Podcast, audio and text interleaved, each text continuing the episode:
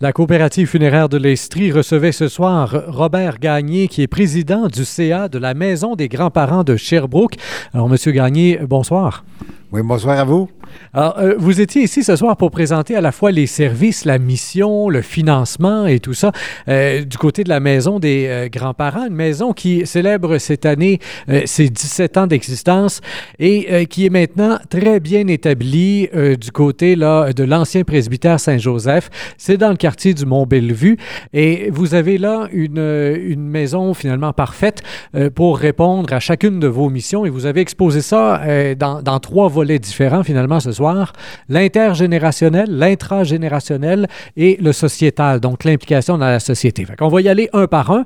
L'intergénérationnel, la maison des grands-parents le dit, il y a là des grands-parents qui veulent être en action et en relation là, avec des plus jeunes. Oui, voilà, c'est la mission principale. Donc, relation avec tout ce qui s'appelle les enfants, les ados et même les adultes tout était prétexte à rencontre, à partage, à échange. C'est la mission fondamentale. Pourquoi on partage, on échange nos valeurs, on partage nos compétences? Vous avez nommé donc les activités. Ce sont souvent un peu les premières qui nous viennent euh, à l'idée quand on pense à nos propres grands-parents. Donc, la bonne bouffe, et puis le tricot, la chanson, la peinture. Donc, des activités qui sont somme toute assez simples. Il y a le bricolage, on peut faire des petits trucs en bois, des choses comme ça. Des activités qui sont assez simples, mais qui sont toujours plaisantes et qui permettent finalement à des grands-parents de rencontrer des plus jeunes. Et dans la plupart des cas, si j'ai bien compris, souvent des enfants d'âge primaire principalement qui vont participer à vos activités soit chez vous ou dans les écoles que vous visitez? Bon, nous, euh, à la maison, on reçoit principalement des élèves des écoles environnantes parce que c'est après l'école que ça se passe. Donc, on ne peut pas euh, aller chercher les enfants dans toutes les écoles de la ville.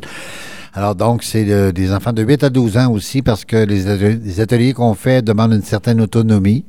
Mais par contre, on va dans les écoles pour travailler avec les plus jeunes. On va dans les écoles pour travailler avec des plus vieux aussi au cégep. On va faire des rencontres avec des enfants immigrants. On va à les écoles secondaires. On fait une troupe de théâtre avec des élèves d'école secondaire.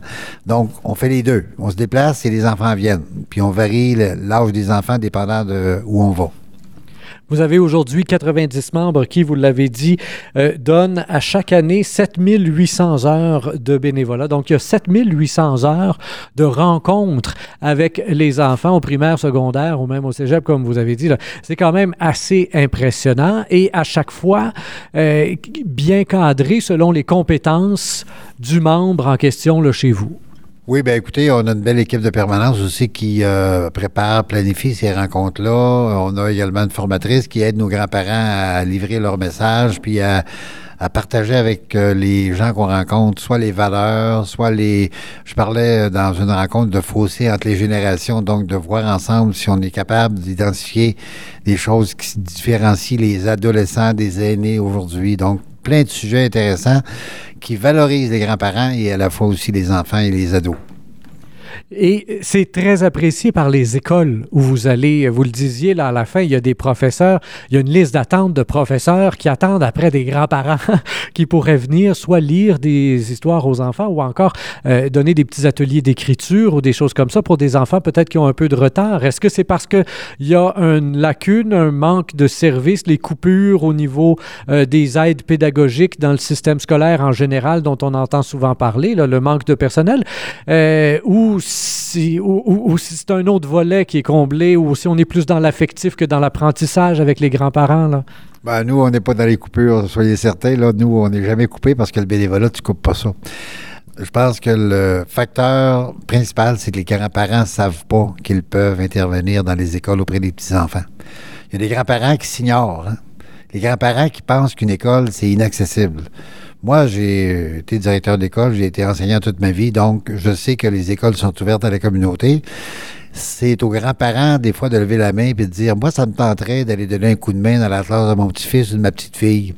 Souvent, les professeurs vont appeler des grands-parents pour venir faire du bricolage, venir faire des arts plastiques, venir faire un atelier de sciences. Et là, on lève la main parce qu'on est appelé.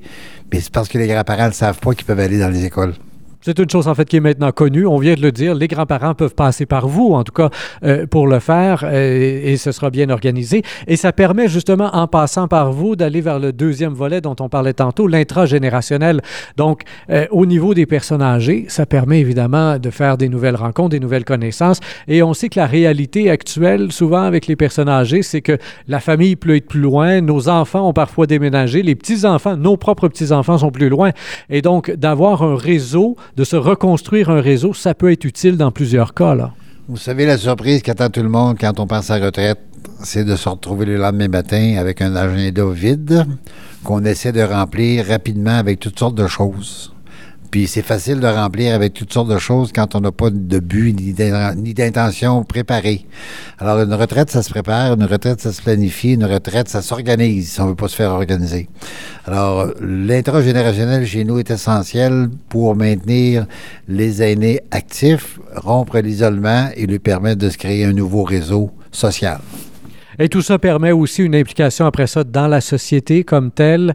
Euh, donc, vous avez là certaines visées, vous avez euh, certaines missions aussi que vous vous donnez euh, pour être en réseau finalement, non seulement avec les autres organismes qui, ont recours aux personnes âgées, mais aussi les autres organismes en général dans la société. Ben, écoutez, on est membre de plusieurs tables de concertation euh, dans le quartier, dans la ville. On est également euh, très participatif au niveau de notre quartier propre où on participe à toutes les fêtes de quartier. On tricote pour les gens de notre quartier aussi. Nos tricoteuses font des plein plein d'objets de, tricot pour les petits bébés, pour les enfants, pour les adultes, pour les immigrants qui arrivent, parce que l'hiver est rude. Hein? Alors des mitaines, puis des pantoufles, puis des foulards, on en fabrique beaucoup qu'on donne après ça aux organismes accueillant les immigrants. Les gens qui nous écoutent ont peut-être envie d'en savoir plus, de vous découvrir et puis peut-être même euh, éventuellement de s'impliquer avec vous. Euh, la meilleure façon, c'est probablement de donner un coup de fil afin de pouvoir prendre rendez-vous avec le coordonnateur. Oui, c'est la meilleure façon. Puis écoutez, euh, comme tout est maintenant technique et techno dans notre société, euh. Vous allez trouver le site web, vous allez trouver les coordonnées, vous allez voir nos programmes, vous allez voir nos activités plusieurs illustrations même des choses qui se font. Mais évidemment, ça se fait par rendez-vous parce que nous, on a également un bon accueil de nos bénévoles. On leur demande leur goût, leurs préférences, leur disponibilité, ce qu'ils ont le goût à faire. Puis après ça, bien évidemment, on est tenu de faire des vérifications au niveau des antécédents judiciaires pour s'assurer que les grands-parents qui agissent avec les enfants sont avec un casier blanc. Et on, prend ça très au sérieux. Puis après ça, bien, il y a une période d'essai. Alors, les grands-parents, à ce moment-là, peuvent essayer une ou deux activités, voir si ça leur tente. Et euh, le, le coordonnateur leur confirme après ça qu'ils peuvent s'inscrire. Un numéro de téléphone pour vous rejoindre? 820-9803. Robert Gagné, président du CA de la Maison des grands-parents, merci bien donc pour cette conférence ce soir. Et, chers auditeurs, comme on le disait, vous pouvez retrouver facilement la Maison des grands-parents de Sherbrooke sur le web. Et euh, justement, puisque vous y êtes, eh bien, je vous invite à euh, faire circuler cette entrevue sur Internet via Facebook, Twitter et autres réseaux sociaux. Au microphone, Rémi Perra.